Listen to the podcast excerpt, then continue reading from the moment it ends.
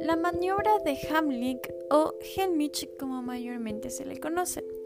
Esta maniobra es un procedimiento que se usa para ayudar a una persona que se está asfixiando y que está consciente e incapaz de hablar. La maniobra de Hemlich expulsa aire de los pulmones de la persona y le provoca tos. ¿Cuáles son los signos que presenta una persona que tiene las vías respiratorias obstruidas? Se empieza por cambiarle el color de su cara. Se pone de un color rojo brillante o azulado. Empieza a agarrarse la garganta. No puede toser fuertemente. Tiene dificultad para hablar.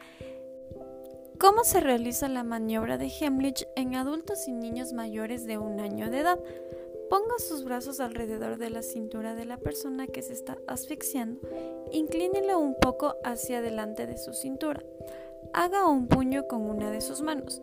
Coloque el lado del dedo del pulgar de su puño entre el ombligo de la persona y la parte más baja de sus costillas. No coloque su puño sobre las costillas. Coloque la otra mano sobre su puño. Presione su puño contra el abdomen de la persona con una compresión rápida hacia adentro y hacia arriba. Repita las compresiones hasta que el objeto salga. Si la persona vomita, acuéstelo de lado para evitar que el objeto obstruya totalmente sus vías respiratorias. Use menos fuerza en un niño que lo usaría en un adulto. Si la persona tiene sobrepeso o está embarazada, envuelva sus brazos por debajo de las axilas de la persona.